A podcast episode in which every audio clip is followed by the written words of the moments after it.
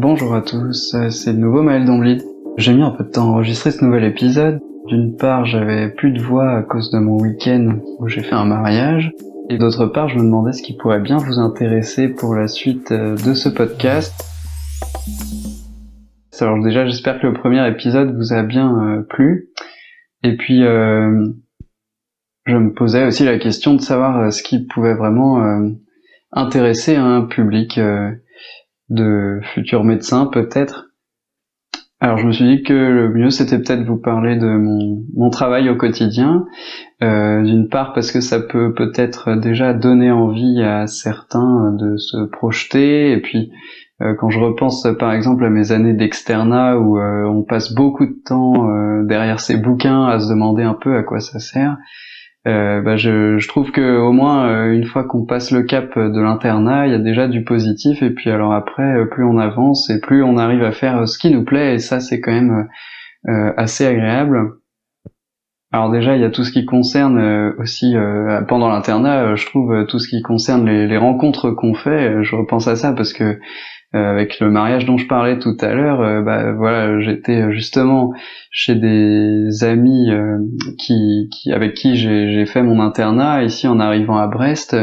Et c'est vrai que tous les six mois, il y, a, y a vraiment ce plaisir quelque part de retrouver des, des nouvelles têtes et puis surtout des gens avec qui on sympathise et qui, avec qui on crée des liens. Alors je sais pas si c'est valable partout, mais c'est vrai qu'ici dans le dans le Finistère, on a quand même facilement l'impression de connaître euh, les gens au fur et à mesure. Euh, on n'est pas énormément d'internes, et puis à force de faire plusieurs stages euh, dans différents services, aussi bien à Brest qu'en périphérie, on finit par connaître pas mal de monde, et surtout dans diverses spécialités. Et ça c'est assez agréable, même pour quand on a par exemple un avis à demander Enfin bon, alors pour vous donner une idée de ma pratique euh, de pneumologie, donc euh, moi je suis vraiment euh, à Quimper à temps plein. Et une semaine basique pour moi, c'est à peu près trois demi-journées de consultation. Alors j'en fais deux en pneumologie et une en oncologie la dernière plage de consultation, c'était censé être euh, du rajout. Bon, finalement, elle est toujours ouverte parce que j'ai l'impression qu'on s'arrêtera jamais de d'avoir des patients à traiter. C'est vrai que c'est assez dingue le nombre de gens qu'il faut voir. Et à part ça, j'ai des euh, demi-journées, des fois de plateau technique euh, où je fais des fibroscopies, des gestes autres, type ponction pleurale, biopsie sous écho, pose de drain.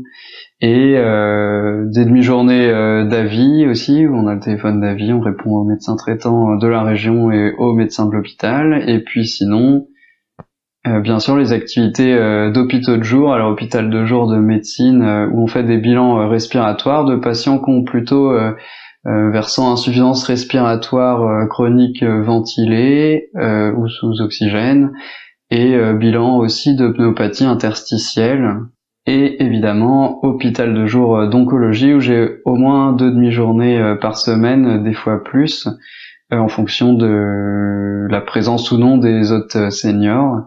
Et tout ça, bien sûr, alors pas toutes les semaines, hein, mais on tourne avec tous les seniors sur la seniorisation du service de pneumo. Alors bon, c'est pas un très gros service chez nous, on a que 18 lits, mais voilà, ça occupe aussi pas mal quand on se répartit les tâches. Bon, non seulement on est très bien occupé, euh, c'est sûr que on s'ennuie pas de la journée, et puis bah, l'autre point positif, c'est que euh, bah, c'est jamais vraiment pareil, et du coup on n'arrête pas de, de découvrir des nouvelles choses. Surtout là, à mon niveau de docteur junior, je trouve que l'activité, euh, notamment de seniorisation, d'hospitalisation, c'est hyper enrichissant sur le le versant euh, euh, variété des cas cliniques, euh, rencontre des familles, gestion du service, des sorties, des entrées, tout ça. Enfin, des choses dont on se rend pas forcément compte quand on est interne, je trouve, parce qu'on est plus la tête dans le guidon à, faire le travail du quotidien, les courriers, tout ça, mais en étant senior, on prend un peu plus de recul, un peu plus de distance euh, sur les dossiers, et puis euh, ça permet de, de, comprendre un peu mieux en globalité euh, le patient et la prise en charge. Et enfin, euh, bah, le, plus dur, je trouve, depuis que je suis docteur junior, là, c'est le, le passage d'un nouveau cap. Alors c'est vrai que déjà, bon, quand on est externe, on a un peu peur de passer interne. On se dit qu'est-ce qui va m'arriver? En fait, on passe interne. Euh, alors paf, on reprend un, un coup un peu dans la dans la tête parce que finalement c'est assez différent de ce qu'on a appris dans les livres et puis c'est tout de suite euh, toutes ces questions qu'on nous pose euh, dès le début de l'internat alors qu'en fait euh, on n'y connaît rien quand est-ce que ce patient il sort qu'est-ce qu'on fait de cette kaliémie enfin les trucs basiques finalement ça ça rentre. Et puis on avance dans son internat on apprend des choses vraiment au fur et à mesure. Il y a vraiment une grosse progression qui se fait sur les, les quatre ans et puis alors là, fin des quatre ans, euh, passage euh, docteur junior, ben de nouveau euh, grosse marche, je trouve, avec ben, toutes ces responsabilités qui tombent dessus, ce qu'on se rendait pas forcément compte non plus quand on est interne.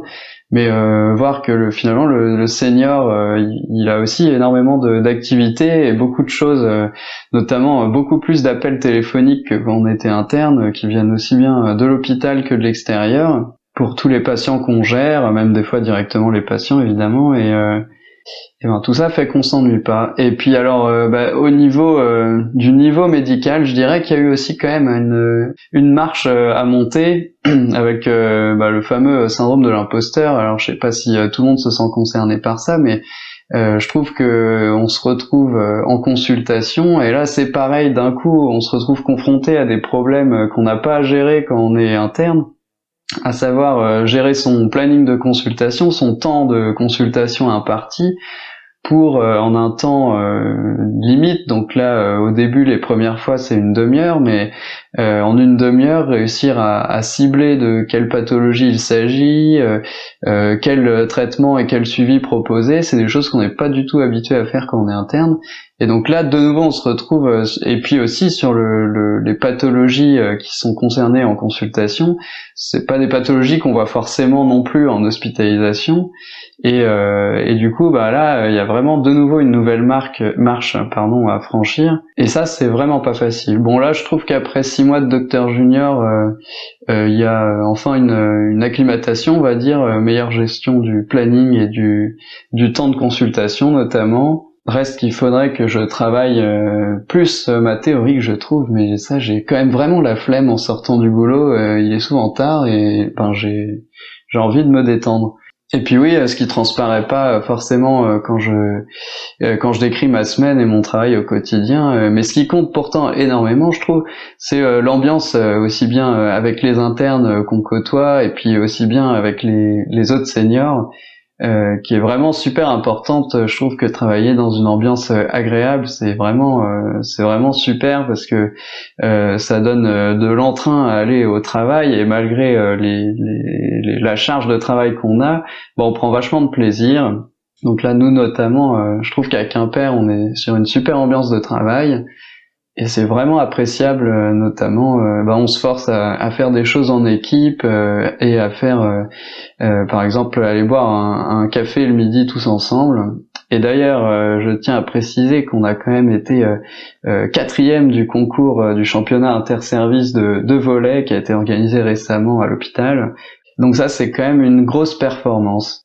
Voilà, bah, j'espère que ça vous aura intéressé et puis à bientôt pour un prochain épisode. Ciao Le Club des 5 est un podcast créé par le groupe français de pneumocancérologie. Chaque semaine, retrouvez nos 5 jeunes pneumocancérologues dans leur quotidien de professionnels de santé. Le Club des 5 est une production de l'agence Intuiti, disponible sur toutes les plateformes d'écoute.